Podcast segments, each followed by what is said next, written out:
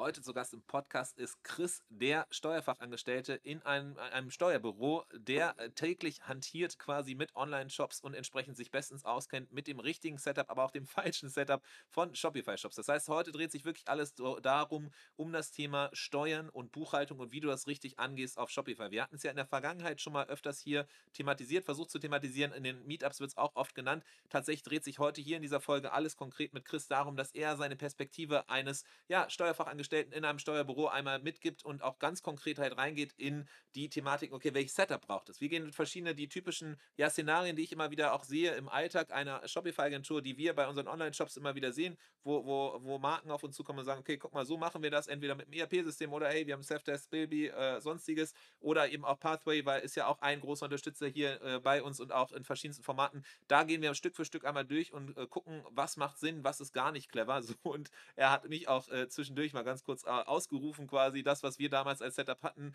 äh, für unseren eigenen Shop, war gar nicht clever. Aber äh, hör einfach rein. Es ist auf jeden Fall ein spannendes äh, Thema. Ähm, das Thema, was vielleicht erstmal gar nicht so, so attraktiv klingen mag, aber super relevant ist. Und das Spannende wirklich, es gibt kaum Leute, die Buchhaltung verstehen, Online-Shop verstehen und das beides miteinander verbinden können. Deswegen freue ich mich unfassbar, dass Chris hier die Zeit gefunden hat, sich äh, ja in unserem Podcast sein Wissen zu teilen und hier zu zeigen, was alles geht und was nicht. Deswegen viel Spaß hier bei der Folge. Der Merchant Inspiration Podcast. Insights und Interviews mit den wichtigsten Leuten der deutschsprachigen Shopify Community. Mit Adrian Piekser. Unser Unterstützer dieser Folge ist Weglot. Weglot geschrieben, also wie der Weg und dann L-O-T und sie sind Meister, wenn es um Internationalisierung und Übersetzung geht. Ihr kennt es wahrscheinlich, wir haben sie auch schon im letzten Jahr hier öfters erwähnen dürfen, denn es ist einfach das führende Tool rund um Mehrsprachigkeit auf Shopify und daran hat sich auch nichts geändert. Was man vielleicht aber hier erwähnen darf, ist neben eben dem einfachen Interface der Übersetzung, dass es eben erlaubt, volle Kontrolle zu haben mit der automatisierten Übersetzung, die es extrem einfach und schnell macht und trotzdem durch das Interface halt eben du volle Kontrolle hast über die Übersetzung ist eines ganz, ganz spannend und sollte hier auf jeden Fall nicht vergessen werden, wenn wir über Wacklord sprechen, denn Neuerdings gibt es neben der Subdomain-Logik auch die Möglichkeit, auf Subfolders zu setzen. Wenn ihr euch fragt, okay, was bedeutet das eigentlich, schaut vorbei im Podcast. Aber es gibt bestimmte Brands, die auf jeden Fall eben statt der Subdomain, also en.merchinspiration.com zum Beispiel, eben lieber auf Subfolder-Logik setzen. Das wäre dann eben merchinspiration.com slash en slash. Und da gibt es auch verschiedene Gründe aus SEO-Thematiken und Co., warum das Ganze Sinn macht. Auf jeden Fall geht das mittlerweile auf Wacklot. Das ist eine große Neuerung und es deswegen freue ich mich hier darüber, das in unserem Podcast erwähnen zu dürfen. Entsprechend, wenn ihr das ausprobieren wollt, wenn ihr an diesem Scheideweg seid, zu sagen, okay, wir wollen Internationalisierung ausprobieren, dann schaut auf jeden Fall vorbei auf unserer extra dafür kreierten Landingpage, denn da erhaltet ihr 20% auf die ersten zwölf Monate mit Wacklot. Einfach vorbeischauen auf www.merchantinspiration.com slash Wacklot. Willkommen zu einer neuen Ausgabe des Merch Inspiration Podcast. Heute dreht sich alles um Steuern, Buchhaltung, alles das, was ja wahrscheinlich unter die Kategorie eher uncool und langweilig fallen sollte. Aber genau daran arbeiten wir, dass wir halt eben dieses Thema spannend machen, dass wir daran auf jeden Fall zeigen, dass es sehr relevant ist. Selbst wenn es irgendwie vielleicht vermeintlich langweilig sein sollte, haben wir hier auf jeden Fall Chris dabei, der uns davon überzeugen wird, dass das ganze Thema sehr wohl relevant und spannend ist. Ich will jetzt nicht zu viel Druck auf dich aufbauen, Chris. Ich freue mich unfassbar, dass du dabei bist, denn es ist gar nicht so einfach, kompetente, gute Leute zu finden, die über dieses Thema sprechen. Ich hatte in der Vergangenheit ja auch schon mal Marco mit dabei von Pathway Solution, der ja selber auch ähm, vorher mal selber Gründer war von Buckle and Seam und entsprechend durch diese ganzen Höllen und Höhen und Tiefen quasi äh, geritten ist, selber als, als äh, Gründer und entsprechend jetzt bei Pathway Solution so ein bisschen da versucht zu unterstützen, dieses ganze Thema quasi Buchhaltung und Steuerberatung und Co. für, für halt eben Online-Shops zu helfen. Und darüber kamen wir auch in Kontakt tatsächlich. Du warst ja auch schon präsent und hast dein Wissen schon mal so ein bisschen teilen dürfen auf der Merch Inspiration Week und hast da dann schon tatkräftig dein Wissen geteilt. Du arbeitest nämlich in einem Steuerbüro und hast, äh, bist im direkten Austausch mit ganz, ganz vielen verschiedenen Online-Shops und kennst entsprechend den E-Commerce ein wenig. Und wir dürfen uns glücklich schätzen, entsprechend dich hier zu haben, um ein bisschen deines Wissens anzapfen zu können. Heute hier ganz konkret um verschiedene Themen, vor allem aber ums konkrete technische Setup und was man beachten sollte. In dem Sinne, riesen Dank, dass du hier bist und willkommen im Podcast Chris. Hi, Adrian. Vielen Dank für die, für die super Intro. Ähm, ja, hi, ich bin Chris, ich bin äh, Steuerfachangestellter und arbeite, wie du schon gesagt hast, in der Steuerberatung ähm, im Großen und Ganzen relativ viel im E-Commerce und habe tatsächlich schon das eine oder andere E-Commerce-Setup gesehen, den einen oder anderen Store ähm, und bin da, glaube ich, jetzt seit knapp sechs Jahren dabei, mich um Online-Händler zu kümmern. Ja, so ist es. Sehr stark. Und du weißt entsprechend auch, du hast viel gesehen, was richtig läuft, was aber vielleicht auch falsch läuft oder man sich im Nachgang gewünscht hätte, dass es anders wäre. Genau das wollen wir hier heute mal ein bisschen angehen, damit man vielleicht nicht in diese Situation kommt, sondern vorab schon weiß, worauf man sich äh, konzentrieren sollte, was man vielleicht nochmal angehen sollte. Wirklich hands-on, konkrete Tipps. Äh, und äh, dahingehend vielleicht ganz kurz erstmal, du hast ja schon so ein bisschen zu dir gesagt. Wie bist du denn in dieses Thema gekommen, in den Bereich der Steuerberatung? Äh, to be fair, nach der Schule reingerutscht, äh, weil ich nicht wusste, äh, wusste, was ich machen sollte und äh, war dann ein bisschen familiär vorgeprägt und habe dann das gemacht, was ich nie tun wollte. Und zwar das, was meine Eltern machen, beide Steuerberatungen im entferntesten. Äh, und habe dann irgendwann tatsächlich äh, ähm, irgendwie die Wissbegierde hat mich gepackt und das Arbeiten mit irgendwie großen Datenmengen und komplexen Sachverhalten hat mich dann irgendwie gepackt und die analytischen Fähigkeiten, die da irgendwie so ein bisschen zugehören, habe ich scheinbar so ein bisschen zumindest in die Wiege mitgelegt bekommen. Und äh, irgendwie bin ich drauf hängen geblieben. Ich bin nicht wieder rausgekommen. Sehr stark. Und wie kam es dann konkret auch mit dem Bereich äh, E-Commerce? Das ist ja auch was, was, wo man ja händeringend tatsächlich Leute sucht, die, also ich erlebe es ja selber auf, auf Meetups ganz oft, wo dann gefragt wird, ja, kennst du eigentlich irgendwie eine Steuerberatung, die sich auskennt mit E-Commerce? Weil mein Steuerberater hier auf dem Dorf, der hat tatsächlich irgendwie, ja, ist nicht so digital unterwegs. Äh, tatsächlich zu Anfang, wann haben wir damit angefangen? So 2016, 2017, das war Zufall. Da haben wir eine Anfrage bekommen äh, aus dem Netzwerk und dann haben wir uns damit auseinandergesetzt und wurden wie viele andere Steuerberater da so ein bisschen reingeschubst. Und äh, das war tatsächlich eher Zufall und wurde dann tatsächlich zur Passion äh, von mir und dem jüngeren Steuerberatungspartner in der Kanzlei, wo ich arbeite. Und seitdem machen wir das äh, recht viel. Also es war Zufall. Ja, und okay, also über einen Zufall gestartet, aber mittlerweile sind tatsächlich sehr viele Online-Shops dabei, ne? Ja, tatsächlich. Also ich würde sagen, mein überwiegender Berufsalltag besteht aus äh, Online-Händlern. Ähm, ja, Okay, sehr cool. Du hast jetzt gerade schon so ein bisschen angerissen. Äh, typischer Alltag äh, besteht viel aus, aus Online-Shops. Vielleicht können wir da direkt mal reinstarten und uns diesem Thema annähern. Wir gehen ja gleich auch dann nochmal wirklich konkret auf Tools, weil das Schöne ist ja, es sind viele Shopify-Shops dabei. Entsprechend kennst du auch so einige Shopify-Apps oder Tools und das, da bin ich auch ganz gespannt, mal deine Meinung zu hören. Aber vorneweg vielleicht, um so ein bisschen mal das Thema besser zu greifen, weil es für mich auch sehr abstrakt ist. Im, im, im Zweifel will man sich ja damit nicht auseinandersetzen. Ne? Man ist froh, das so schnell wie möglich abzugeben. Ich kenne es selber von mir. So, okay, irgendwie Rechnungen zusammensuchen, das kriege ich noch irgendwie hin, aber dann irgendwie alles rüber zum Steuerberater. Wie, was die machen, wie die das machen, ey, keine Ahnung. Es weiß so. keiner. Es weiß äh, keiner. So, ja. genau, und da sich so ein bisschen mal vielleicht anzunähern, so ein bisschen vielleicht, ja, ähm, ein, ein, Gespür zu verschaffen, was eigentlich tagtäglich so deine Arbeit vielleicht auch ist und die, die Arbeit auch, was so eine, so eine Buchhaltung und auch irgendwie die ganze Vorbereitung für eben das Steuerbüro angeht. Ähm, vielleicht können wir uns da mal so ein bisschen annähern, was sind so generelle Aufgaben, die man beachten sollte? Ja, ich würde zwischen zwei Bereichen unterscheiden. Einmal dieses monatlich wiederkehrende, das, was du sicherlich auch kennst, unter dem ich muss alle möglichen Zettel und digitalen Belege zusammensammeln und die einmal im Monat an meinen Steuerberater schieben, damit der damit irgendwas macht, was auch immer. Und dann noch einen ja. großen zweiten Part, so die Jahresabschlusserstellung, die Steuererklärung, die nur einmal im Jahr kommen und die Beratung, die halt in der Steuerberatung ebenso anfällt.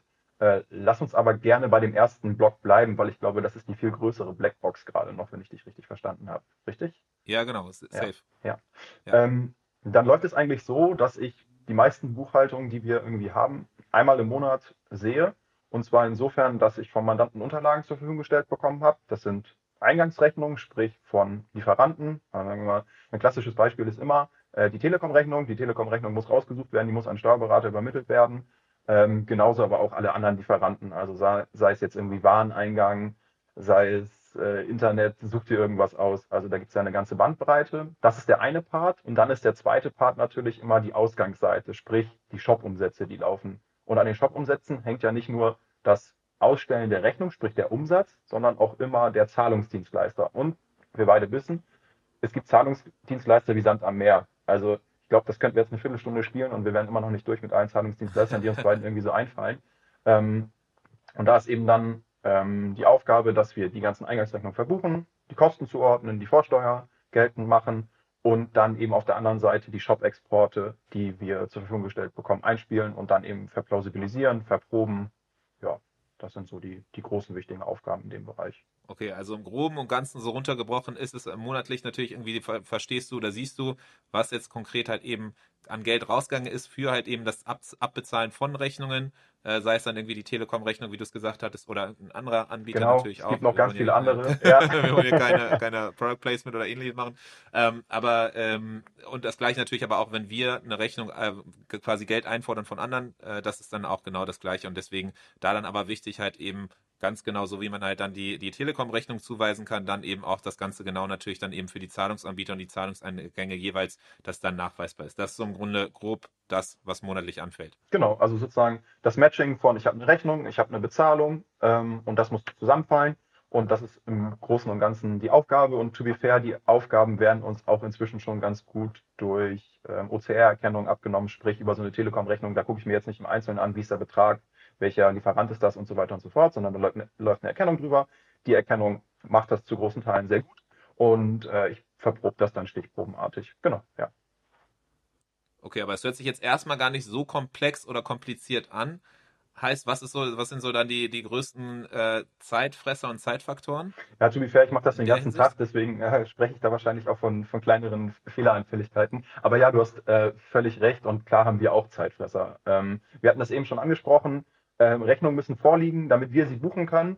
Ähm, und genau das ist das übliche Problem, womit die Steuerberatung konfrontiert ist, dass Rechnungen fehlen und wir Rechnungen hinterher laufen müssen oder allgemein äh, irgendwie unklare Sachverhalte in der Buchhaltung sind, dann müssen wir eben die Korrekturschleife einmal drehen und das ist das, was äh, schlussendlich uns dann die, die große Zeit kostet und eben auch das Plausibilisieren von Daten. Ne? Also wenn wir einen Export von Mandanten bekommen, dann müssen wir uns natürlich angucken, ist das alles plausibel, was da ist? Kann es sein, dass das Meerschweinchenfutter immer noch mit 20 Prozent österreichischer Umsatzsteuer ausgewiesen wird, obwohl das nach Deutschland geliefert wird. Ne? Also wir gucken da auch schon recht konkret äh, auf die Zahlen drauf, ob das alles so richtig ist, was da aus Vorsystemen kommt. Okay, das heißt aber, wenn dann eben Bestellungen viel sind, kann das entsprechend auch viel nachgucken. Äh, to be fair, wir machen das stichprobenartig und wir machen das strukturiert. Sprich, wir haben auch so Verprobungsmechanismen, die wir einfach monatlich fahren. Und das ist dann unterm Strich ein Erfahrungswert, den wir einfach gesammelt haben. Also wir gucken uns gewisse Sachverhalte genauer an und gewisse Sachverhalte einfach weniger genau. Okay, verstanden. Und dann ähm,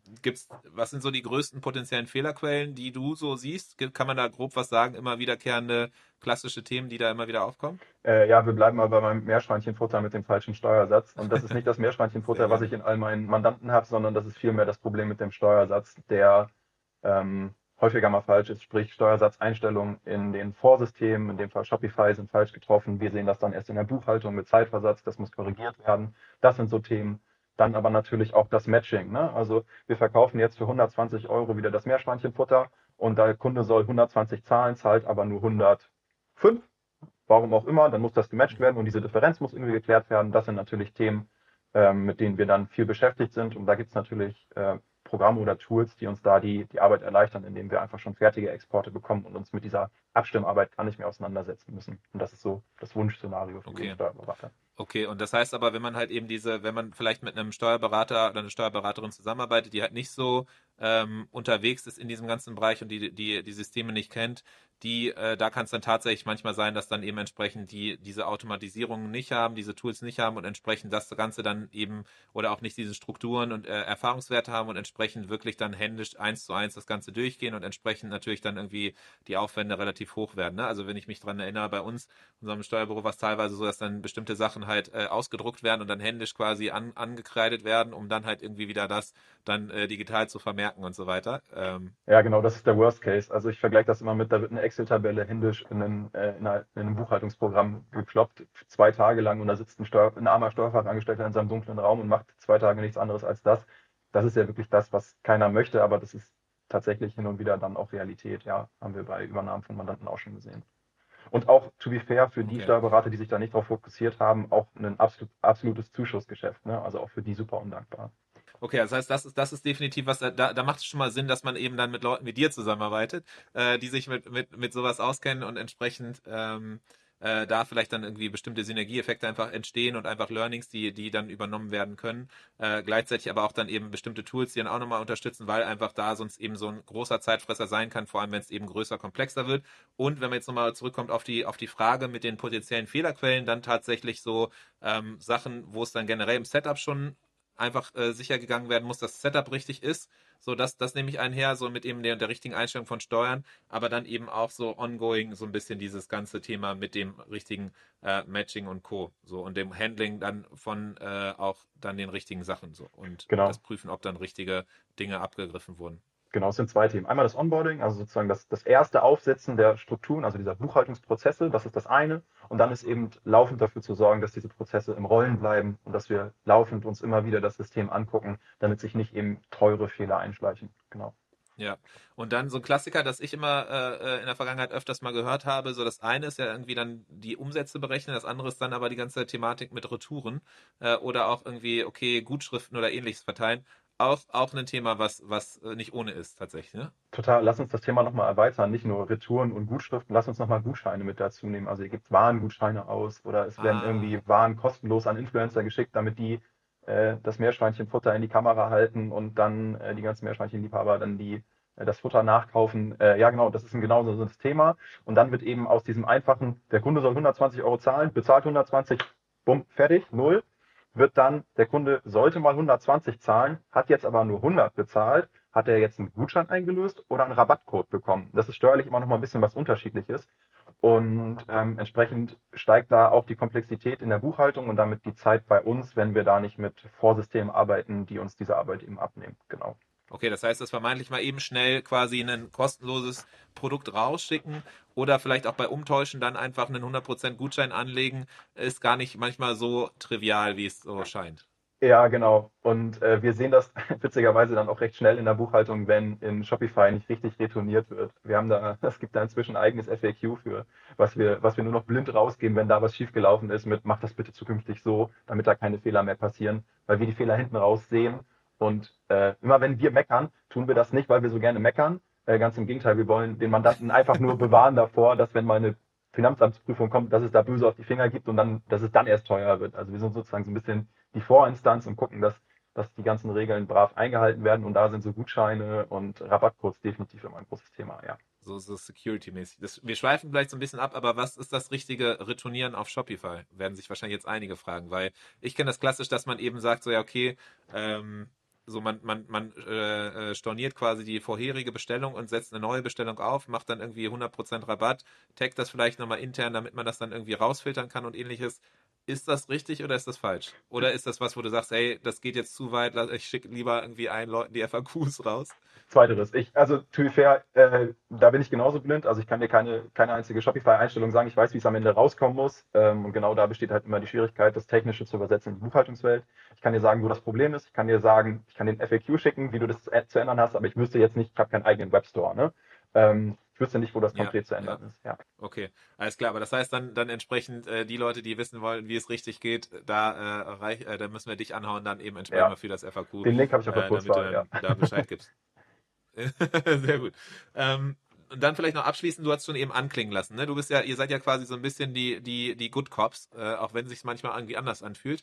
Ähm, so, ihr be bewahrt am Ende vor rechtlichen Konsequenzen. So, was ist dann irgendwie rechtlich zu beachten, ist dann genau das, dass halt einfach äh, eine bestimmte Norm ist, die eingehalten werden muss. Es muss eben, die, die Eingänge müssen richtig nachgewiesen werden. Und wenn das eben nicht äh, der Fall ist, dann droht es tatsächlich bei einer Prüfung. Das ist natürlich dann irgendwie, man kann Glück haben und es wird nicht kommen, es, man kann Pech haben und es kommt, ähm, aber dann kann es auch eben Strafen wahrscheinlich geben. Ne? Oder wie ist das? Genau so ist es. Also wir, wir unterhalten uns jetzt gerade so ein bisschen darüber, über die, die zehn Gebote der Buchhaltung, würde ich mal sagen. Also die Grundsätze ordnungsgemäßer Buchführung. Also das kann sich wirklich nur ein Deutscher ausgedacht haben, das Wort oder diesen Ausdruck. Äh, und ja, genau, da geht es darum, dass du die Unterlagen äh, geordnet, nachvollziehbar aufbewahrst, dass ein fremder Dritter, in dem Fall das Finanzamt, das nachvollziehen kann. Und wenn das Finanzamt das eben nicht kann, bei einer möglichen Prüfung, dann kann es da zu Schätzungen eben kommen und genau zu den von dir avisierten ähm, Strafen. Ja. Kann man da grob irgendwie so ein, so, ein, so ein Pi mal Daumen irgendwas sagen, wie groß solche Strafen typischerweise sind? Habt ihr sowas schon mal miterlebt? Habt ihr irgendwie Mandanten übernommen, die dann irgendwie sowas hatten oder irgendwie in eine Richtung? Äh, fingers crossed zum Glück bisher nicht. Wir haben die Betriebsprüfungen oder die Umsatzsteuersonderprüfungen, die wir begleitet haben, sind immer sehr pfleglich und sehr gut verlaufen, weil wir eben dafür Sorge tragen, dass genau diese Fehler nicht passieren. Ähm, und wenn da Fehler in der Vergangenheit passiert sind, dann weisen wir eben darauf hin, wie wir sie vermeiden in der Zukunft. Also wir haben zum Glück den Sachverhalt noch nicht gehabt. Aber es ist was, wo man auf jeden Fall nicht sagt, dann kalkuliert damit, äh, rechnet dann, okay, Worst Case, wenn das dann irgendwann eintritt, dann habe ich mir zumindest die Kosten vorne weggespart. Auf gar keinen Fall. Auf gar keinen Fall. Also dann überleg mal, eine Betriebsprüfung kommt frühestens in drei Jahren. Das ist ja das Problem. Das Finanzamt hält lange, lange, lange, lange, lange die Füße still und kommt dann irgendwie in drei Jahren und prüft ja. die letzten drei bis vier Jahre, je nachdem, ähm, wie, das, wie das gerade aussieht. Ähm, und kommt dann und prüft die letzten drei Jahre. Und dann überlegt mal, mal eine grobe Richtschnur auf euren Umsatz, sagen wir mal einen Sicherheitszuschlag von irgendwas zwischen 5 und 10 Prozent, darauf die Umsatzsteuer, dann ist das ein ziemlich teures Darlehen, was ihr äh, euch selber da gewährt habt, wenn ihr dann drei, vier Jahre später die, die Umsatzsteuer dafür nachentrichten müsst. Also auf keinen Fall machen. Ganz, also rate ich dringlichst von ab. Okay. Also ja. okay, das heißt, spätestens hier müssten wir eigentlich die Motivation und die Aufmerksamkeit von allen haben, die noch zuhören, äh, entsprechend, dass halt einfach, haben, ja. es, ist, es ist halt einfach finanziell so, dass es, dass es einfach Sinn macht, weil es sonst einfach wirklich, wirklich schwierig oder viel Pain auch sein kann, weil im Zweifel muss man sonst Sachen nachreichen und das ist auch einfach viel, viel Aufwand. Holt einen aus dem, aus dem äh, Arbeits, Arbeitsalltag raus. Ähm, dann lass uns doch mal reingehen, wenn wir jetzt so ein bisschen so ein Grundgefühl haben, was ist das, was man tun kann, damit man das vermeidet. So, ne? Das ist ja das, was man jetzt wahrscheinlich, wenn ich jetzt hier zuhöre, denke ich mir so, ja, okay, cool, verstanden, ist irgendwie wichtig, aber was kann ich tun, damit das Ganze halt eben äh, äh vorgebeugt wird? Und ich kann jetzt sagen, ja, so, ich habe ja mein Setup gemacht, so, ne? Ich habe hier, ich schicke hier Rechnungen mit, mit Shopify raus zum Beispiel, so, ich bin cool, so, also beziehungsweise ich, ich muss mich um nichts sorgen.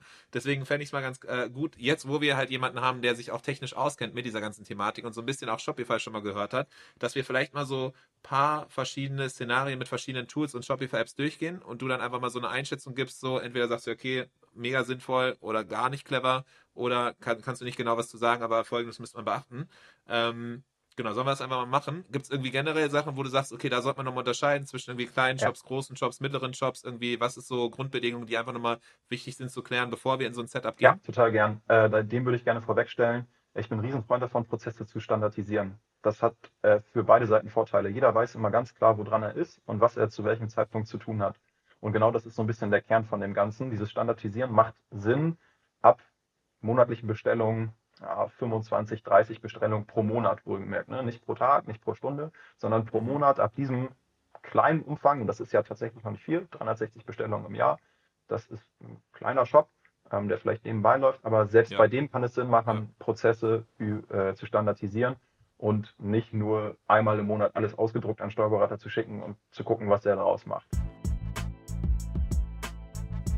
Wenn ihr mit eurem Shop internationalisieren möchtet und euren Shop auf verschiedene Sprachen übersetzen wollt, dann schaut auf jeden Fall bei der App Wacklot vorbei, wie der Weg und dann LOT geschrieben. Auf unserer Landingpage merchantinspiration.com slash Wacklot findet ihr auf jeden Fall auch einen Couponcode 20% auf die ersten 12 Monate. Also, wenn Mehrsprachigkeit, dann schaut auf jeden Fall mal bei uns auf merchantinspiration.com slash Wacklot vorbei. Okay, das heißt so, wenn man kleiner da ist, dann, dann ist es vielleicht nochmal anders, dann kann man auch manuell das Ganze machen. Natürlich irgendwie, genau, bei 30 Bestellungen kann man händisch das Ganze machen und ist wahrscheinlich irgendwie schneller, als wenn man einmal so dieses Grundsetup irgendwie äh, investiert.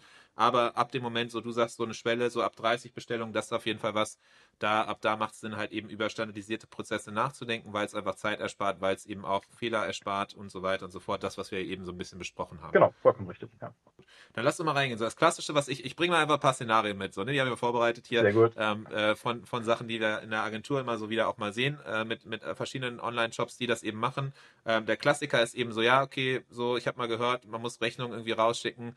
Wer, wer, hier schon öfters zuhört und auch vielleicht die, die Podcast-Folge mit Marco gehört hat, da hat er schon mal so ein bisschen was ge äh, gesagt, dass das zwangsweise nicht so ist, aber so äh, O-Ton, was ich immer wieder höre, auch, ähm, genau, so, ich, ich habe irgendwie mitgekriegt, man muss Rechnungen rausschicken, so simple, äh, simples Setup, so, es gibt ja Order Printer Pro zum Beispiel, es gibt irgendwie so, so Rechnungs-Apps, die, die, die installiere ich und dann wird das Ganze rausgeschickt. So und vielleicht dann irgendwie CSV-Datei an, äh, mit Export an, an den Steuerberater. Das war, glaube ich, damals tatsächlich auch bei unserem Shop, den wir gemacht hatten, äh, äh, den ich mit, mit äh, ein paar Freunden gemacht hatte, war das, glaube ich, so, dieses Setup so, ne? Irgendwie Rechnungstool, okay, cool, automatisiert wird das Ganze rausgeschickt und dann CSV-Datei ähm, an den Steuerberater und alles war fein. To be fair, rat, ist das ja, so? to be fair, rate ich vollkommen von ab. Also ist kein, ist kein gutes Setup. Ähm, ich, muss, ich muss dir und deinem, deinem, deinem ersten ja. E-Commerce-Versuch da leider den Zahn ziehen. Äh, ist kein gutes Setup, ist teuer beim Steuerberater. Ist, ja, ist teuer beim Steuerberater, ähm, ist super ist nicht standardisiert. Äh, wir haben Zahlungsanbieter noch nicht vernünftig abgebildet. Die Umsätze sind vielleicht da, aber die Gebühren von den Zahlungsdienstleistern fehlen. Mögliche Retouren sind nicht 100% klar.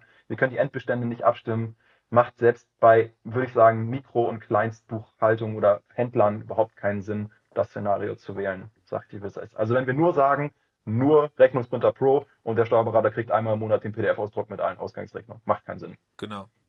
Ja, okay. Weil nämlich genau das so teilweise der Fall war und dann war dann irgendwie noch, je nachdem, was dann Shopify aus, ausspuckt, quasi als Umsatz pro dann irgendwie den Monat oder so, dann waren irgendwie aber dann noch irgendwie Rabatte irgendwie und keine Ahnung was und, und genau das, was du vorhin genau. meintest, ne? ja, wie ist das denn eigentlich dann, ne? Wenn du Produkte gratis rausschickst, wie, wird das dann verrechnet? Äh, okay, das heißt, das fällt alles durch und ist dann eben alles andere als korrekt. Plus, man muss dazu sagen, der Rechnungsprinter Pro ist tatsächlich auch irgendwie ausländisch und entsprechend auch nicht auf, auf das deutsche Setup ausgerichtet. Ne? Das heißt, so wahrscheinlich irgendwie die Formalia, die, die irgendwie erfüllt sein müssen aus steuerrechtlicher Sicht, ähm, sind tatsächlich dann auch mit sowas auch wahrscheinlich nicht abgedeckt. Das heißt, das auch nochmal Vollkommen ganz, richtig. ganz zu schweigen. Vollkommen davon. richtig und immer noch das, das kleine Damoklesschwert, was über, über uns schwebt. Wenn wir falsche Steuern ausweisen auf Rechnungen, die ihr mit einem ausländischen Tool eben in die Welt sendet, dann schulden wir die eben auch. Da kommen wir vielleicht nachher nochmal zu. Ähm, genau, aber das schon mal vor, vorweg. Ja, genau, das war, deswegen war auch Markus Sache so, die ja damals in dem Podcast hier gesagt hat, so, ey, so Rechnung, im Zweifel lieber keine Rechnung ausstellen als falsch. Ja, genau, so ist es. Und keine Ahnung, so. wenn wir, wenn wir jetzt teure InDesigner, ähm, was, was, was sehe ich hier gerade, was sehe ich hier gerade auf meinem Schreibtisch, wenn ich hier jetzt ähm, wunderschöne, wunderschöne Taschen, Designer-Taschenrechner vertreibe für 300 Euro das Stück, dann will ein Kunde bestimmt auch eine Rechnung sehen, macht total Sinn. Wenn ich jetzt aber einfach nur ähm, die Hülle von meinem Mobilfunkgerät vertreibe und die kostet 15 Euro, ich glaube, da fragt jeder 2000. Kunde nach einer Rechnung. Ähm, genau, ja. ja. Bin, ich, bin ich bei Herrn Felix, okay. ja. Okay, okay. Das heißt so, verstanden so, das Setup, was ich damals gewählt habe, war nicht das cleverste oder das Beste, was aus steuerrechtlicher Sicht empfohlen werden kann. Du hast mir das relativ deutlich gesagt, das war Quatsch. Ähm, dann sage ich dir, ja, okay, cool. So, dann habe ich irgendwo mal gehört, in irgendwelchen Blogs gelesen oder so, oder irgendwie so Werbung manchmal gesehen, so LexOffice, Safdesk, solche Tools, die irgendwie äh, helfen. So, damit müsste ich ja steuerberatungstechnisch eigentlich ganz gut unterwegs sein. Adrian, es tut mir total leid. Ist das so? Ich zieh dir schon wieder einen Zahn. ähm, ich bin da kein großer Freund von ähm, es nimmt zwar im ersten Schritt Arbeit dem Steuerberater ab, und zwar diese monatliche Buchhaltungsarbeit, die wir zuvor besprochen haben, ne, was sozusagen unser tägliches Doing ist. Jetzt könnte man sagen, mhm. der Steuerberater ist nur heiß auf den Umsatz, damit er monatlich Geld verdient. Nee, ist Quatsch. Ähm, einmal im Jahr wollt ihr eine Steuererklärung und einen Jahresabschluss haben und spätestens dann brauchen wir all diese Daten, die ihr da monatlich ähm, zusammengetragen habt von euch. Und da müssen wir uns eben angucken, was ihr da gemacht habt. Und to be fair, aus der Vergangenheit, ich möchte da niemandem zu nahe äh, treten, aber die Fehleranfälligkeit für Buchhaltung ist bei Laienverständnis einfach zu hoch. Ähm, wir haben uns darauf spezialisiert, wir machen den ganzen Tag nichts anderes als Buchhaltung, Steuererklärung und Steuerberatung. Entsprechend wissen wir auch halbwegs, was wir da tun. Ähm, die Fehler sind einfach zu groß und wir haben für uns als Kanzlei entschieden, wir nehmen solche, wir bezeichnen das mal als selbstbuchenden Mandanten, wir, wir betreuen das einfach nicht mehr. Also wir, wir machen das nicht mehr, weil die Fehleranfälligkeit einfach zu hoch ist. Die Tools mögen gut sein, keine Frage. Ähm, die werden auch sicherlich ihre Anwendungsszenarien haben, aber für uns ist das kein gangbarer Weg mehr, weil am Ende ärgern sich beide. Der Steuerberater ärgert sich über einen Mandanten, der nicht richtig buchen kann, und der Mandant ärgert sich über einen Steuerberater, dass der Steuerberater schon wieder so teuer ist. Ich habe doch alles schon gemacht, ist dann häufig der Ersatz. Ne? Und ähm, okay. das bringt uns nicht weiter. Okay, das heißt nämlich, weil, weil solche Tools jetzt, ich, da gibt es wahrscheinlich auch noch mehr, aber so die, die auch dann im Shopify App Store drin sind, so ein LexOffice Self-Test, das sind welche, wo man ja vermeintlich dann selber das buchen kann und vermeintlich vorarbeitet für euch. So, aber du, du, sagst jetzt so, ja, das ist in der Theorie cool, aber in der Praxis zeigt sich einfach so, es ist einfach zu fehleranfällig, ist nicht ganz klar und irgendwie auch da dann irgendwie, am Ende müsst ihr quasi, ja, so ein bisschen wie irgendwie keine Ahnung, so ein Haus renovieren oder neu bauen, so wahrscheinlich ist das Neubauen einfacher, weil, weil man halt ganz genau weiß, welchen Modus man wägt, geht und irgendwie das Kontrollieren und Prüfen von anderen, wo man nicht genau weiß, wo ein Fehler hätte entstehen können, ist manchmal zeitaufwendiger als eigentlich das, das selber Adrian, das hast du wunderschön beschrieben, genau das ist es. Also genau das ist es. Yes! Sehr gut. Okay, dann habe ich das schon mal verstanden, auch wenn ich, auch wenn ich die Vorschläge, die ich bisher gebracht habe, ja. nicht so ganz optimal sind, habe ich zumindest das verstanden, was du dann als Antwort Sehr gut, drauf das gibst. Das ist schon mal gut. Also, so können wir, so können wir uns weiter vorarbeiten. Sehr gut. genau.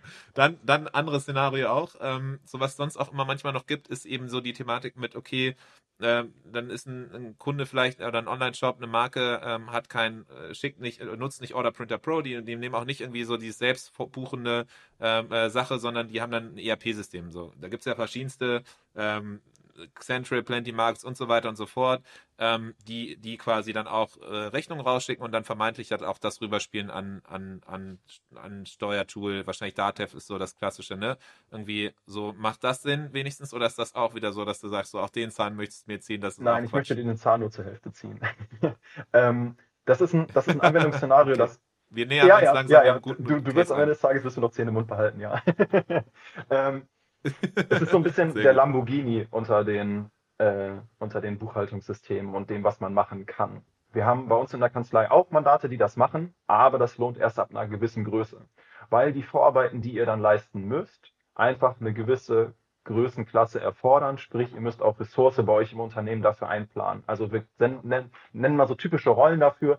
Da wird ein, ein Werkstudent vielleicht zu Anfang noch zu aus, ausreichen. Dann braucht man vielleicht irgendwie einen, einen, einen CFO irgendwann vielleicht mal oder eine Controllerin, Finance Managerin, irgendwie sowas. Die Rollen werden dann früher oder später besetzt werden, wenn man solche Anwendungsszenarien ähm, fahren möchte. Also die Frage ist natürlich, möchte man sich zu Beginn der Unternehmensgründung gleich ein Lamborghini in den Hof stellen, obwohl man noch gar nicht weiß, was um den Hof herum so nachher gebaut wird. Ne? Also es ist ein relativ großes finanzielles Risiko, das alles vernünftig einmal einzusteuern. Also ich würde sagen, die Eintrittsschwelle ist einfach sehr, sehr hoch, aber danach, ernsthaft, ein gut gangbarer Weg, um das abzubilden. Okay. Das heißt, so ein bisschen ist, ist es ein großes Investment und, und, quasi jetzt zum Start erstmal wahrscheinlich too much, aber ähm, also ein bisschen wie halt auch ERP-Systeme generell. Es macht ab einer bestimmten äh, Größe Sinn, aber vorher ist einfach erstmal ein Riesenklotz, dass man sich an ein Bein hängt.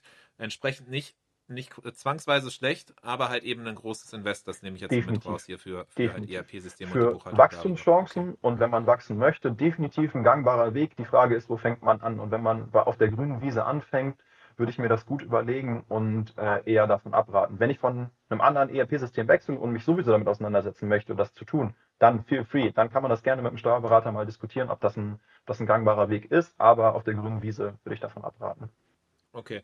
Dann gibt es noch sowas wie so ein ERP-System Light, jetzt im Shopify-Kosmos speziell, halt, wenn man Multichannel unterwegs ist und Co. Bilby oft, äh, oft äh, hier genannt, auch im, im Podcast, auch ein Unterstützer in der Vergangenheit, die aber auch dann eben zum Beispiel damit werben, dass dann neben dem ganzen, dem eigentlichen Kern, diesem Multichannel, dem, dem, dem äh, Produkte äh, in verschiedene Kanäle rausschicken und auch irgendwie das ganze Verwalten von Produkten, dass ein weiteres äh, Pro quasi da ist, dass die dann eben diese Dativ-Schnittstelle haben, auch Rechnungen rausschicken können. Wie ist das? Genau, also da sind wir wieder bei dem Thema, Sie können die Ausgangsumsätze eben aufbereiten, sprich die Rechnung, die wir verschicken. Wie ist es dann mit dem Thema der Zahlungsdienstleister? Ähm, wenn das einfache Zahlungsdienstleister sind, hatten wir auch schon Anwendungsszenarien. Da war Bilby angeschlossen, da war PayPal über, da gibt es Datenschnittstellen für. Das hat dann nichts mehr mit der Bilby-Seite zu tun. Ähm, dann wird das gematcht und dann läuft das auch wunderschön ja. zusammen. Die Anwendungsszenarien sind aus meiner Erfahrung heraus ähm, aber gering und es eignen sich einfach andere Szenarien besser, würde ich sagen. Okay. Also das heißt, es ist einfach so, wenn ich es richtig verstehe, ist einseitig. Von, von Bilby äh, wird das rübergespielt an Datev, aber nicht halt eben so der, dieser Zahlungsabgleich genau. oder andere Sachen, das, das zurückkoppeln, genau. das, das funktioniert nicht. Und deswegen ist es halt, kann funktionieren, so, aber ist nicht die, das, das allumfassende perfekte Genau, und dazu vielleicht auch ganz kurz, dieses Thema Erst-Setup finden ist ein unfassbar wichtiges Thema. Da müssen beide Seiten ja mit zufrieden sein. Also wir machen mal das Szenario, Adrian, du möchtest unbedingt mit Bilby arbeiten und ich bin jetzt äh, sitzt jetzt in der Steuerberatung und sagt, Bilby, nee, Adrian, da kommen wir auf alle Fälle nicht zusammen. Das funktioniert auch nicht. Ne? Es müssen sich beide Seiten irgendwie damit wohlfühlen. Ähm, und deswegen sind so diese, diese Erst-Onboarding-Gespräche immer unfassbar wichtig, dass da alle mal an den Tisch geholt werden, um da in die Interessenlagen eben zu klären. Okay, das heißt, da ist generell einfach so ein Abgleich von, von eben Erwartungshaltung, was ist einem wichtig, aus verschiedensten Gründen muss das und dann ist es auch so, dass ihr dann sagt, ja, okay, dann kriegen wir es halt hin. Ihr müsst aber wissen halt, folgendes ist Vor- und Nachteil oder Abwägen genau. und so weiter. Und wenn du mir sagst, Pathway, das hellblau gefällt mir nicht, weil das irgendwie unangenehm ins Gesicht blendet und wir machen deswegen Bilby, dann feel free, dann kriegen wir das sicherlich auch hin. Ähm, aber das muss eben ausdiskutiert sein, ne? Also da muss man sich vernünftig drüber unterhalten. Ja, Genau, du hast gerade das, äh, das andere Tool ins Spiel gebracht. Ähm, Marco war ja auch hier schon mal zu Gast und wir hatten es Anfang schon erwähnt. Du warst ja auch in der Merchant Inspiration Week mit dabei. Pathway Solutions, so das Tool schlechthin für halt eben Buchhaltung, korrektes Setup und so weiter. Ist das, ist das was, was man, was man nutzen sollte oder planen sollte, um dann irgendwie rein gewissens sagen zu können, okay, äh, wenn die Prüfung kommt vom Steuerbüro oder nicht vom Steuerbüro, vom Finanzamt, äh, dann, dann ist, äh, dann bin ich auf der sicheren genau, Seite. Genau, dann ist das auf alle Fälle ein gangbarer Weg. Ähm, ich möchte auch an der Stelle sagen, wir arbeiten nicht nur mit Pathway zusammen, äh, wir arbeiten auch mit vielen anderen Anbietern am Markt zusammen. Da äh, gibt, es, gibt es viele, die eben diesen, diese Schnittstelle zwischen den Online-Marktplätzen oder dem eigenen Webstore zu, zur Datawelt schaffen. Und da ist eben auch ganz wichtig zu sagen, dass nicht jedes Setup immer bedeutet, ich benutze immer Bilby, ich benutze immer Pathway, sondern man muss sich die individuelle Situation des Mandanten angucken. Aber ähm, jetzt in Bezug auf Pathway, Pathway bildet eben zwei Themen ab, die mehrere Tools sozusagen vereint. Einmal den Dativ-Export für den Steuerberater und dann einmal eine vernünftige Rechnungsstellung äh, nach, den, nach den deutschen Standards, wie wir sie kennen, damit wir eben nicht diese Probleme bekommen. Wir weisen falsche Steuern aus, äh, schulden die dann auch noch und binden uns da so einen ewigen, ewigen administrativen Rattenschwanz ans Bein. Und eben dann das zweite Thema, das Matching, was beim Steuerberater eben unfassbar viel Zeit kostet, wenn man das manuell tut, nimmt Pathway uns ab. Wir kriegen da fertige Exporte und sind einfach entspannter, was diese Webshop-Seite angeht. Also das ist eine, wir nehmen, die, wir nehmen die Zeiten raus aus der Steuerberatung, die äh, teuer bezahlt werden müssen und geben sie eben rein in dieses Tool und sind dann im Zweifel auch noch Fehler, äh, weniger fehleranfällig. Okay, das heißt so das, was du vorhin beschrieben hattest, was irgendwie so diese, diese Prüfungen von den Buchungsposten und Co. zum Beispiel, ist das dieses, dieses äh, äh, Stichprobenartige, das wäre was, was dann eben, wo ihr sagen, sagen könnt, okay, das macht ihr nicht mehr, ähm, weil das halt eben einfach abgedeckt ist und direkt gematcht wird, weil dann eben Pathway, wenn ich es richtig verstehe, ähm, mit, mit PayPal direkt halt koppelt, mit Shopify Payments direkt koppelt, mit ein paar anderen Zahlungsanbietern direkt koppelt und entsprechend dann automatisiert in den Logiken das richtig dann eben äh, zuweist und entsprechend diese ganze Thematik, die sonst halt eben manuell auf eurer Seite gelegen hätte, so dann eben darüber rüber Genau, vollkommen wird. richtig. Nichts, nichtsdestotrotz gucken wir uns die Exporte natürlich trotzdem auf Plausibilität an und wir verproben die Daten immer noch und können dann eben auch, und das ist das Schöne, dann das Feedback wieder zurück an Mandanten geben, hey, ihr habt da noch Fehler und dann ist es so, dann sagen wir, ihr habt da noch Fehler, ihr rabattiert falsch und dann kommt Pathway ins Spiel und sagt, und so stellt ihr das auch noch ein. Ne? Also so ein bisschen die Stellschraube, die ist übersetzt das aus unserem Buchhaltungsdeutsch in das Shopify-Deutsch und dazwischen ist so ein bisschen der Dienstleister, der dann ähm, am Tisch vermittelt und sagt, so musst du das ändern, damit der Steuerberater nächsten Monat Ruhe gibt. Ne? Also das ist so ein bisschen das, das Ziel ja auch. Okay, das heißt, dann, dann ihr, ihr prüft das immer noch, weil halt Grundeinstellungen zum Beispiel auch falsch sein könnten, Steuereinstellungen und Co., das vom Setup her, was du vorhin meintest, oder auch im Ongoing-Betrieb, dass dann irgendwie jemand nicht weiß, dass er auf einmal irgendwie äh, Retouren anders handhaben muss, weil das FAQ von dir noch nicht gelesen hat. Zum Beispiel. Äh, ja. Entsprechend fällt das dann einmal auf und ihr danach kann das dann richtig eingestellt werden und, äh, und äh, im Zweifel ist dann eben Pathway mehr auch noch als quasi das reine Software-Tool, sondern wirklich so eine Art quasi aktiver Übersetzer zwischen halt der alteingesessenen Buchhalter, Steuerberaterwelt und eben dem dem, Shopify ähm, und, und kann dann übersetzen hin, hinsichtlich dessen, was das jetzt konkret aber auch bedeutet. So, ne? Weil sonst irgendwie die, wenn ich, wenn ich mir so vorstelle, manchmal kriegen wir Ansagen so, ja, okay, guck mal, folgendermaßen müsst ihr, müsst ihr steuerlich das einstellen. Ich denke mir so, ja, keine Ahnung, was, wie ja, ich genau. das jetzt mache. So, oder wie soll das denn auf also Shopify dieses, gehen? Dieses, also dieses Übersetzen ist insbesondere so ein Onboarding-Prozess immer das Wichtigste. Ne? Also da ist die, da ist sozusagen der meiste Reibungspunkt und da ist auch das, da ist auch die meiste Musik drin. Wenn das System erstmal läuft, dann läuft es ja auch. Wenn dann irgendwie mal Einstellungen auffallen, dann gebe ich das immer an unsere Mandanten weiter. Und wenn so ein Mandanten da nicht weiter wissen oder mit, mit Suchen und FAQs lesen irgendwie nicht weiterkommen, dann ist Pathway da sicherlich der richtige Ansprechpartner und dann äh, werden die sich da sicherlich auch nicht verstellen, ähm, da Fragen zu beantworten. Zumindest ist mir noch nicht vorgekommen, dass uns eine Frage nicht beantwortet ist, worden ist. Genau. Der Merchant Inspiration Podcast. Jede Woche eine neue Folge. Abonnier ihn und verpass keine Folge. Okay. Das heißt, wenn ich dich jetzt fragen würde, so wie deine, wie du generell zu Pathway stehst, Pathway Solutions und äh, wie du es als als Steuer, also als jemand, der im Steuerbüro arbeitet, ähm, so, ähm, wie schätzt du das ein? Generell positiv oder am positivsten von den Szenarien, die wir jetzt hier durchgespielt haben? Definitiv, zumindest. ja. Wir machen das dann so, dann haben wir zumindest die Ausgangsseite abgehandelt, ne? also das ganze Shop-Thema und dann müssen wir natürlich uns noch um die Eingangsrechnung kümmern, sprich das, was wir vorhin gesagt hatten, äh, Telekom und Co. Und äh, da machen wir es bei uns so, dass wir eben Dativ Unternehmen Online, das ist so das Standardtool, äh, mit den meisten Mandanten Unternehmensgrößen unabhängig äh, nutzen, weil es der gangbarste Weg ist. Und ob man dann noch irgendwie Systeme davor schaltet, feel free, da kann man ewig, also da könnten wir noch zwei Stunden zu quatschen, was man dann alles machen kann. Mhm. Ja, ja. Okay, das heißt, ich, ich, äh, ich, ich höre raus, auf jeden Fall, dir wird geholfen, du, du, du, dir werden Sachen automatisiert, du weißt, dass halt eben bestimmte Sachen ähm, ja automatisiert abgehandelt werden. Ähm, aber inwiefern hilft das jetzt auch noch irgendwie dann so nicht nur dir, sondern den Mandanten? Er spart Geld. Er spart genau. Kosten, weil er halt quasi dich dann für diese, diese Genau, Sachen das ist das eine und er bekommt viel aussagekräftigere Auswertung von uns. Also bei uns ist es so, jeder Mandant bekommt monatlich oder bei den kleineren Shops nur quartalsweise Buchhaltungsauswertungen, wo Umsätze drinstehen, wo Waren, Einkäufe drinstehen, wo Werbekosten drinstehen, whatever. Und damit die Umsätze nicht nur eine Zahl sind, die wir dahin beamen, also keine Ahnung, 120.000 Euro im Monat, so, ja, dann wirst du mir sagen, wo kommt das jetzt her? Also, oder sind da jetzt ja. noch Gut, also Gutscheine mit drin oder Gutschriften und Rabatte? Ich habe doch auch irgendwie Preisnachlässe gewährt. Ich hatte irgendwie äh, Valentine's-Aktion, da, da ist ja auch irgendwie noch was rausgegangen. Da kommt Pathway dann ins Spiel, dass die Daten so gut aufbereitet sind, dass eben so Preisnachlässe gesondert ausgewiesen werden können. Versandkosten könnten gesondert ausgewiesen werden. Und dann sind das ja auch unternehmerisch interessante Kennzahlen, mit denen man sich dann beschäftigt. Ne? Sind die Versandkosten, die ich dem Kunden in Rechnung stelle, ja. ungefähr das, was ich von den großen Versanddienstleistern, die wir hier kennen und mit gelben und hellblauen Autos durch die Gegend fahren, ähm, in Rechnung gestellt bekomme. Das sind ja dann alles unternehmensspezifische Kennzahlen, die wir euch nur liefern können, wenn die Vorsysteme, in dem Fall Pathway, uns die Daten auch weitergibt. Okay, also das heißt so ein bisschen dieses Analytics beziehungsweise auch die Zahlen dann auszuwerten und nicht nur einfach so das rein rechtliche abzuhandeln, sondern wirklich auch da dann eben ähm, ja aussagekräftige, interpretationskräftige äh, äh, ja Formate oder, oder, oder, oder ja, Darstellungsformen wählen, damit man das halt eben genau. verstehen kann. Und wir machen es auch tatsächlich so, mit den Großmandanten setzen wir uns zusammen und werten genau diese Zahlen gemeinsam aus. Also das kannst du erst mit Mandaten machen ab einer gewissen Größe, klar. Aber für die ist es natürlich total spannend, weil sie aggregierte Zahlen haben, mit denen man vernünftig arbeiten kann. Das ist ein klarer Vorteil. Und wir haben ja auch viele internationale äh, steuerliche Pflichten, die wir erfüllen müssen. Und die könnten wir mit so alten CSV-Dateien und Rechnungsprinter Pro-Varianten einfach nicht erfüllen. Also ich sage mal Stichwort OS-Verfahren, also wenn wir jetzt nicht nur nach Deutschland oder nicht nur in Deutschland verkaufen, sondern eben auch in alle möglichen weiteren EU-Länder, dann könnten wir das manuell überhaupt gar nicht mehr wuppen, ähm, ohne, ohne solche Schnittstellen, die im Vorwege uns die Arbeit abnehmen. Genau. Okay, okay, gut. Alright, das heißt so, so ein bisschen habe ich jetzt das Verständnis dafür gekriegt, äh, was, was so buchhalterisch irgendwie wichtig ist, was generell eure Arbeit äh, ist, so im, im Steuerbüro und, und was, was dann eben so zu beachten ist. Viel wieder über die, das richtige Setup gelernt, tatsächlich.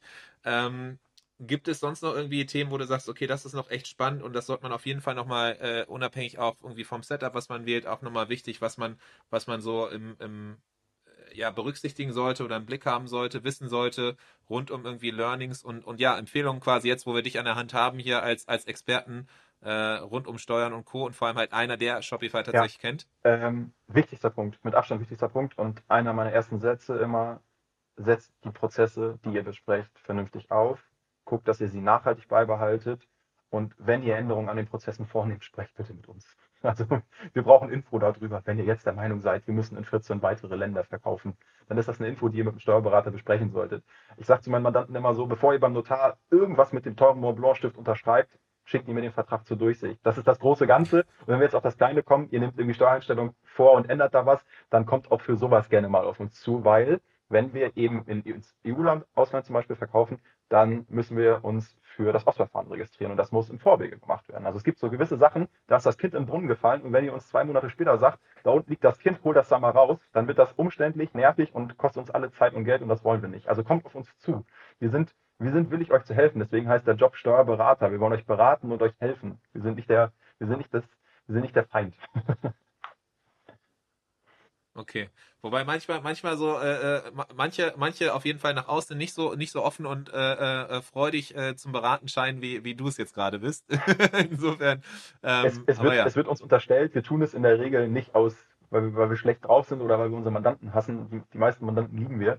Ähm, sondern aus Schutzgründen. Ne? Wir, wie du vorhin so schön schon gesagt hast, wir sind so ein bisschen Security. Ne? Wir, wir lassen die Steuernprobleme, die können draußen bleiben und wir haben drin eine fette Party und dafür sorgen wir eben draus dafür, dass die Party dann auch bis drei geht und nicht um halb eins irgendwie von der Steuerverhandlung gestürmt wird. Genau. Sehr gut. Äh, das ist auf jeden Fall äh, gut zu wissen äh, und ist auch ein gutes Bild, was man, was, was ich auf jeden Fall mitnehme hier und mit mir raustrage aus diesem Podcast. Ähm, das heißt, so, bei allem macht halt Sinn, ne? Wenn, wenn irgendwie großartige Sachen sich ändern und irgendwie annähernd Auswirkungen haben könnte auf Steuern, dann, dann besser nochmal Rücksprache halten mit dem Steuerbüro. Ähm, natürlich ist jetzt irgendwie schwierig, so wann, was, was ist jetzt steuermäßig äh, relevant, was nicht. Wenn ich jetzt irgendwie international verkaufe, safe, verstehe ich.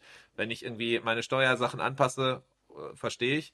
Ähm, wenn das jetzt aber irgendwie mit Sales-Kampagnen oder ähnlichem geht, weiß ich schon gar nicht mehr, okay, was ist jetzt relevant oder wenn ich dann irgendwie Päckchen rausschicke an Influencer, im Zweifel weiß es ja gar nicht mein Team, was jetzt da irgendwie relevant ist. Das heißt, hast du da irgendwie so, so, so Faustregeln, Daumenregeln, wo man weiß, okay, das ist, das ist generell steuerlich relevant oder nicht? Oder gibt es irgendwie so klassische Fails, wo du sagst, okay, das ist ganz spannend, auch nochmal zu wissen einfach, wie weit Steuern quasi reinreichen in das ganze Thema Shop? So? Ah, ich finde ich find ein Beispiel mit den Influencer-Packages schon ganz gut. Da ist dann auch so ein bisschen die Frage, wie sind die Verträge mit den Influencern ausgestaltet? Gehört es mit zum Leistungsentgelt des Influencers, dass der nicht nur 5000 Euro für 20 Sekunden bekommt, sondern eben auch noch äh, 42 Kilo Meerschweinchenfutter äh, on top dazu gestellt bekommt? Oder müssen wir das irgendwie pauschal versteuern? Was sind da, was sind da mögliche Themen? Äh, ja, genau. Ähm, Im Zweifel, wenn ihr das Gefühl habt, da seid ihr euch nicht sicher, dann ist der einfachste Weg eine kurze Mail am Steuerberater mit, ich habe das und das vor, muss ich da was beachten? Ähm, ich habe den und den Vertrag mit dem und den Influencer oder den und den Vertrag möchte ich abschließen, dann lasst uns zumindest aus steuerlichen Gesichtspunkten da einmal drüber gucken. Im Vorwege ist immer cool, im Nachhinein ist immer schwierig, dann noch was dran zu ändern, ne? weil dann ist, dann ist, das, dann ist die Tinte trocken und dann ja. kommt man nicht mehr ran. Aber ja, du hast da, du hast das schon beschrieben, dass das Schwierigste ist, so ein bisschen das Problembewusstsein zu entwickeln und wenn man ein leichtes Störgefühl hat, ähm, im Zweifel beim Steuerberater durchklingeln, eine Mail schreiben, ähm, wir sind da und wir wollen helfen. Okay, perfekt. Das ist schon mal gut zu wissen. Ähm, Im Zweifel einfach einmal mehr fragen, weil, genau, wenn die Rechnung erstmal erstellt ist, hat es ja vorhin auch schon erwähnt, dann ist es schwierig, dann ist das Dokument in der Welt, dann muss man irgendwie damit arbeiten und das kann manchmal ein größerer Pain sein, als eine kurze genau. E-Mail zu schreiben. Ähm, hast du sonst noch irgendwelche größten Fails, irgendwelche Anekdoten aus dem Alltag eines äh, ja, Steuerfachangestellten beziehungsweise einer Person, die im äh, Steuerbüro arbeitet? Die größten Fails, äh, ja, die größten Fails sind immer selbsterstellte Buchhaltung. Ist immer ein, ist, ist ein Riesen, ist, also wir haben das eine Zeit lang gemacht. Ich glaube, da waren wir einfach noch ein bisschen naiv und ein bisschen unglaublich, dass die Buchhaltungen, die selber gemacht werden, gar nicht so schlimm sind. Doch, sie sind es, sie sind es in der Regel, wenn sie selbst erstellt sind. Und das ist, das ist gar nicht, das gar nicht despektierlich oder vorwurfsvoll gemeint. Ihr habt alle andere Sachen zu tun, die ihr besser könnt. Also ihr könnt einen Webstore aufsetzen, ihr könnt in 14 Länder verkaufen und das könnt ja. ihr sehr gut. Also habt ihr mir 14 Schritte voraus äh, wenn ich die Shopify-App installiert bekomme, dann würde ich mich in den nächsten zwei Jahren schon als König von Shopify bezeichnen in der Steuerberatungswelt, aber da bin ich noch lange nicht. Also da seid ihr einfach viel, viel besser und wir sind eben besser in Buchhaltung. Äh, deswegen, ähm, ja, selbst erstellte Buchhaltung und so dieses, ich dümpel mal vor mich hin und schiebe diese Steuerthemen, das ist der größte Fail, weil das Finanzamt gerade zu Anfang in Gründungszeiten recht lange die Füße stillhält und dann auf einmal mit vielen bösen Sachen um die Ecke kommt, die wir alle nicht wollen. Also lasst euch von dem Schweigen des Finanzamtes nicht unbedingt dahin leiten, dass alles in Ordnung ist. Das ist, würde ich sagen, ja, das ist so das größte Learning. Äh, sucht euch von Anfang an irgendwie einen Sparring-Partner für dieses Steuerthema. Okay, stark.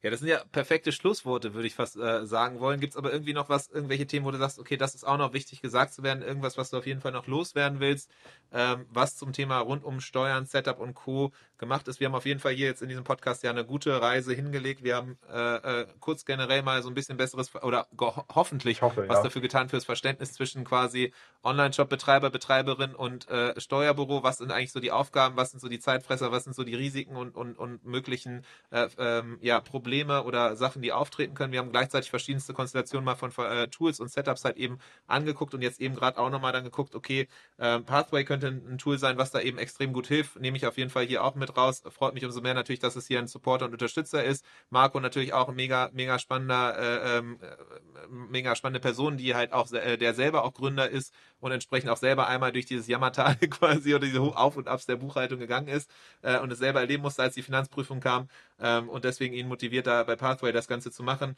äh, mitzumachen und ähm, genau, haben dann nochmal so ein bisschen hier über die größten Fails und wichtige Sachen, die man einfach be äh, beachten muss und berücksichtigen sollte, äh, rund um Steuern und die Zusammenarbeit mit dem Steuerbüro. Ähm, Gibt es irgendwas noch, was du quasi sagst, okay, das sollte man auch noch auf jeden Fall beachten oder sollte ich gesagt glaube, wir haben das Wichtigste, to be fair, erfasst. Also das, was ich mir so gedacht hatte, haben wir, glaube ich, ganz, äh, ganz gut erschlagen. Das, äh, das sollte es, glaube ich, eigentlich sein, ja. Sehr gut. Dann vielleicht noch äh, äh, Frage, so, weil immer öfters auch mal die, die Rückfrage kommt, ja, okay, äh, wenn wir wen kennen, rund um äh, äh, einen Steuerberater, Steuerbüro, rund um E-Commerce und Co., ihr seid generell offen auch äh. für, für Leute. Das heißt, wir könnten, man könnte dich auch irgendwie erreichen, man kann dich im, im Nachgang irgendwie anschreiben, man könnte irgendwie was machen oder sagst also du, nee, auf gar keinen ich bin Fall. das nächste halbe Jahr oder die nächsten vier, fünf Monate nicht erreichbar. Ich werde mich ab über nächster Woche im Steuerberater Vorbereitungszeiten befinden. Ich schreibe dieses Jahr das Examen ähm, und jeder, der irgendjemanden da kennt, weiß, dass Steuerberaterexamens fallen im Schnitt so 50 bis 60 Prozent durch. Äh, die nächsten fünf, sechs Monate äh, bin ich und auch das gesamte Team schlecht dafür zu erreichen, weil die das auffangen müssen, was ich sozusagen äh, gerade liegen lasse. Ähm, aber danach können wir sehr gerne ähm, mal ins Gespräch kommen, mal schnacken, strategiemäßig. Wo seid ihr? Wo wollt ihr hin? Was sind so mögliche Ideen? Ähm, guckt vielleicht äh, in Foren, immer, immer gut sind Empfehlungen. Also wenn ihr, äh, wenn ihr vielleicht andere Shopify-Händler habt, die sagen, sie sind mit dem Steuerberater total happy, dann ist das immer ein gutes Zeichen, weil dieses Lob höre ich selten über Steuerberater. und ähm, haltet da so ein bisschen die Augen offen in Foren. Ähm, die Dienstleister haben in der Regel auch jemanden, meist jemanden zur Hand. Also Pathway empfiehlt auch gern mal äh, irgendwie digital aufgestellte Mandanten und hört euch da so ein bisschen um. Das ist, glaube ich, so, so der gängigste, wichtigste Weg und guckt, dass die Steuerberater, die ihr euch sucht, ähm, tatsächlich sich mit E-Commerce auskennen oder, und oder ähm, damit nach außen auch werben, dass sie sich damit auskennen, weil da braucht man schon ein bisschen Expertise und das ist schon ein sehr besonderer Steuerbereich, den es A noch nicht so lange gibt und der B eben, wie schon gesagt, einfach Expertise erfordert. Genau, und dann nochmal mehr halt eben rund um Shopify tatsächlich, ne? weil das auch nochmal so ein bisschen ein eigenes System nochmal ist mit eigenen Logiken. Also Wahnsinn, ja cool. Dann, dann, dann bleibt mir ja nicht mehr viel anderes als, als äh, dir noch Danke zu sagen für, dafür, dass du hier warst, dass du dein Wissen geteilt hast. Mega. Vor allem auch eben dieses, dieses Hands-on-Wissen, konkrete Aussagen auch zu, zu den verschiedenen Setups und Tools finde ich mega gut. Oft hört man sonst immer, ja, äh, kann man so nicht sagen oder kommt drauf an, aber du hast hier ganz klare, ganz klare Einschätzungen geben können. Das hilft extrem und auch eben nochmal, ähm, ja, so, so generelles rund um Steuerberater. Wie findet man die richtigen? Worauf sollte man achten? Das, auch das ist nochmal mega spannend. Und dann würde ich sagen, wünsche ich dir jetzt erstmal äh, viel, viel Erfolg äh, in den nächsten Monaten der Vorbereitung Vorbereitung und dann auch beim Examen und äh, auf das wir dann uns danach dann hoffentlich öfters mal beim Weg laufen. Du hast ja auch gesagt, du willst dich einsetzen dafür, dass auf jeden Fall da vielleicht noch ein bisschen mehr Inhalte rund um Steuern und Co. im E-Commerce halt äh, äh, rauskommen. Vielleicht äh, können wir dann ja noch mal ein bisschen. Und, äh, ja, das hoffe ich tatsächlich auch, ja. Sehr gut. Dann bis zum nächsten Mal. Mach's gut. Das war der Merchant Inspiration Podcast in dieser Woche. Wenn du es noch nicht getan hast, abonniere uns. Bis zum nächsten Mal.